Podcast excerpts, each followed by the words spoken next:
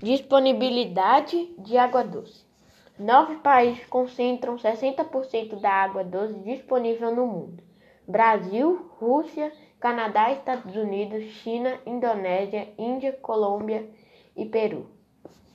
No entanto, diversos fatores podem causar falta de água até nesses países.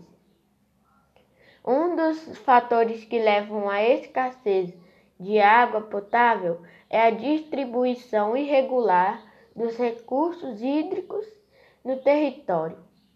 Outros fatores são a poluição das águas, a escassez, a escassez de chuvas em determinada área ou em determinados períodos do ano e o consumo excessivo.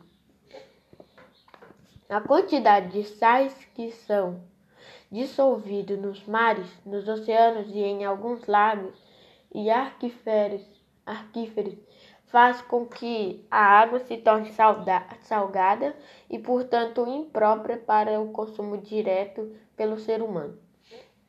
Alguns países realizam a dessalinização e consiste no processo de retirada de sais da água, tornando-a potável.